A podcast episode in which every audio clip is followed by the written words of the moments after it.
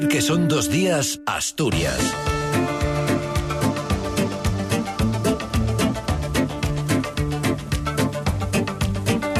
¿Qué tal? Buenos días. Es sábado 3 de febrero. Comenzamos aquí el repaso de la información de Asturias, que nos deja titulares como estos. Prospera la moción de censura del PP contra el alcalde socialista en Proaza gracias al edil de Izquierda Unida. El Principado abre la puerta al desdoblamiento del corredor de Nalón a su estudio. Enero volvió a ser un mes malo para el mercado laboral y sumó 1.844 asturianos en las listas del paro. Son los titulares de una jornada en la que esperamos cielo con intervalos de nubes bajas, aunque disminuye disminuyendo a poco nuboso en las horas centrales del día. No se descartan brumas y bancos de niebla que estamos teniendo en este inicio de la jornada, también al final del día en la zona litoral e interior, salvo en zonas altas. Temperaturas con pocos cambios, salvo un, un ascenso ligero en las máximas en zonas altas de la cordillera y heladas débiles en cumbres en el litoral. Viento del este moderado, disminuyendo a flojo y en el interior viento flojo de dirección variable que será de componente sur al mediodía. De momento tenemos 6 grados en Llanes, 8 en Cangas de Onís y en Langreo, 9 grados en Oviedo, Mieres y Luarca, 10 grados en Gijón, 11 grados en Avilés. Son las 8 y 51.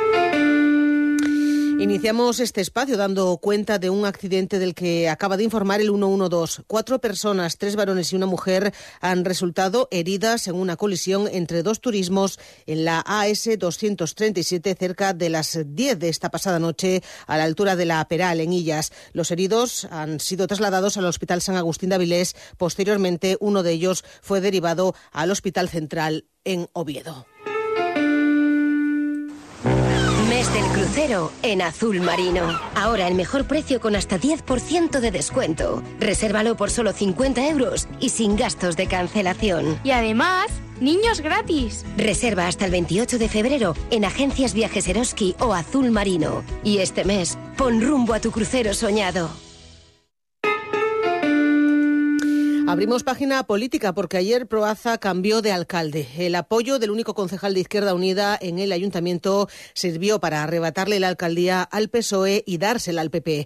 Fernando Figaredo se ha hecho así con el bastón del mando del concejo tras prosperar la moción de censura registrada por su grupo, por los populares, contra el socialista Jesús María García. El ya nuevo regidor empezaba ayer mismo a trabajar. Acabo de, pedir a la secretaria que reúna al personal del ayuntamiento para pues para dar continuidad a la gestión y pues empezar a mirar las cuentas y ver qué podemos hacer. Proaza se convirtió ayer en epicentro de la política regional, dado que Izquierda Unida y PSOE gobiernan en coalición en el gobierno autonómico. Sin embargo, el presidente del Principado, Adrián Barbón, en su papel ayer de líder de los socialistas en la región, circunscribió lo ocurrido al ámbito local, descartando, por tanto, repercusiones en las relaciones autonómicas entre Izquierda Unida y PSOE. Lamento profundamente que bueno, pues el concejal de Izquierda Unida que como bien ha dicho Izquierda Unida lo circunscribe a un ámbito estrictamente local, no es algo que afecte nada a las relaciones autonómicas, ni a las relaciones en el resto de concejos. Lamento profundamente que el concejal de Izquierda Unida opte por la involución, opte porque hay un gobierno de derechas y no un gobierno progresista. Por su parte, el presidente del PP, Álvaro Queipo, negó que esta moción de censura en Proaza responda a intereses partidistas a nivel autonómico. No es una moción de censura que esté pactada entre partidos ni que tenga ningún interés partidista detrás. Responde única y exclusivamente a los intereses de los vecinos de Proaza. Podemos tiene ya nuevo coordinador autonómico es el llanisco Diego Ruiz de la Peña, el candidato oficialista que venció en las primarias frente al sector crítico encabezado por la abogada laboralista Olga Blanco. De la Peña tiende ya a la mano a los críticos, pero eso sí aclara que no piensa mediar en los procesos disciplinarios abiertos por la Dirección Nacional contra miembros de la formación como la diputada Covadonga Gatomé. Lo que toca ahora mismo es ponerse a trabajar manos a la obra con el equipo, con nuestro equipo y empezar a construir eh, organización. Lo demás, pues bueno, todas las vías que tengan que estar abiertas o que tengan que resolver por los órganos correspondientes, pues eh, como hemos dicho durante toda esta campaña, se respetarán, se acatarán y avanzaremos en función de los escenarios que nos vayan planteando. Cadena Ser, Gijón. En Más y Más celebramos San Valentín. Hasta el 13 de febrero, por compras superiores a 10 euros, participas en el sorteo directo de 300 invitaciones para dos personas al acceso termal León Termal Sport. Solo para clientes con tarjeta. Más y Más. Estamos enamorados de nuestros clientes. Te compra tu coche, te compra tu carro, te compra tu buga.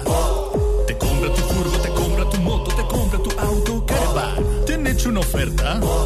Te la mejoramos. Has oído bien. Mejor precio garantizado y compromiso de pago en 24 horas. Ven a vernos. Ser Gijón. Cadena Ser. El poder de la conversación.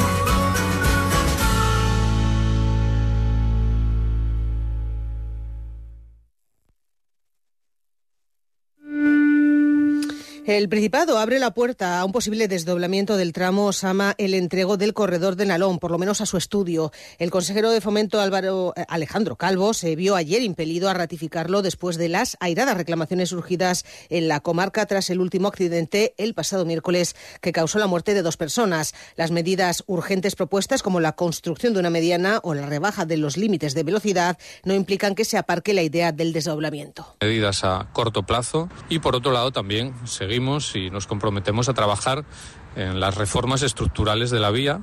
Para ello disponemos de una partida en el presupuesto de 2024 que permitirá avanzar en el estudio de las posibilidades de desdoblamiento.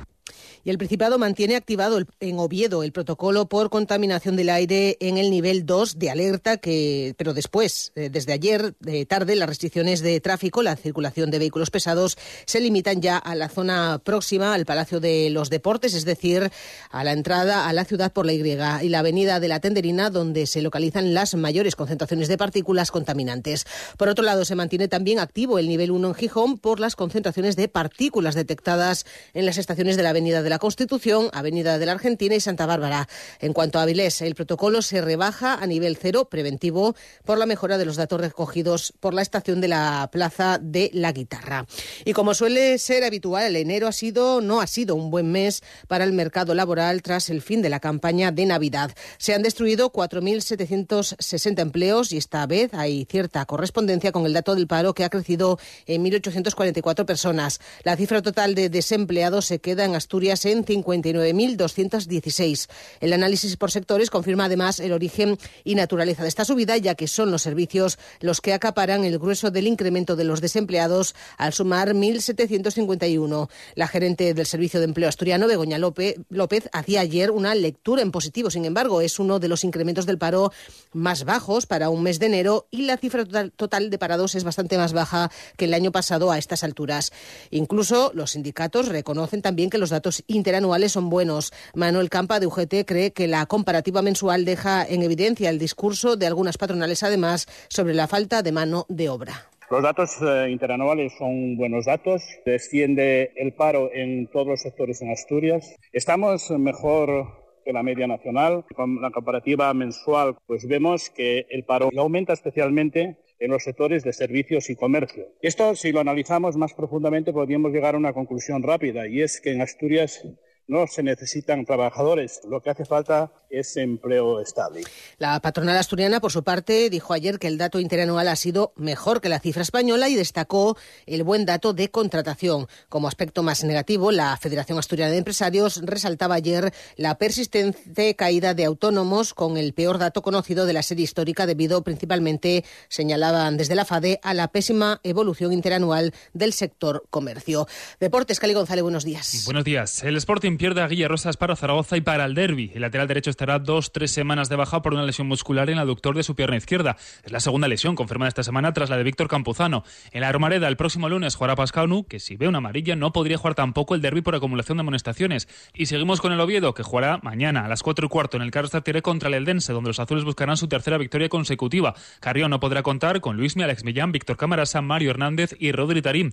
Escuchamos al técnico analizando el momento que atraviesa el equipo. Tenemos mucho de mejora, muchísimo para mí, que eso es lo más positivo. Lo que haces en la jornada 1, 2, 3, 4 cuando llega la jornada 20, 25, 30, 35, no te vale. Esta jornada más habrá cuatro enfrentamientos entre ocho de los primeros diez clasificados en segunda. Y hablamos del fútbol femenino. Mañana tendremos derby a partir de las 12 en San Claudio entre el Oviedo y el Sporting. Las azules tratan de alcanzar el playoff y las rojiblancas de evitar el descenso. En segunda federación tenemos dos partidos. A las 4 de la tarde, duelo regional en Requesón entre el Vetusta y el Langreo. Y a las 6 en Suárez Puerta el Avilés, Marcibral, Valladolid Promesas. Y un compromiso en tercera. Se adelanta un partido a la jornada a las 4 y cuarto. En la Escalella se va a disputar el Lealtad Caudal.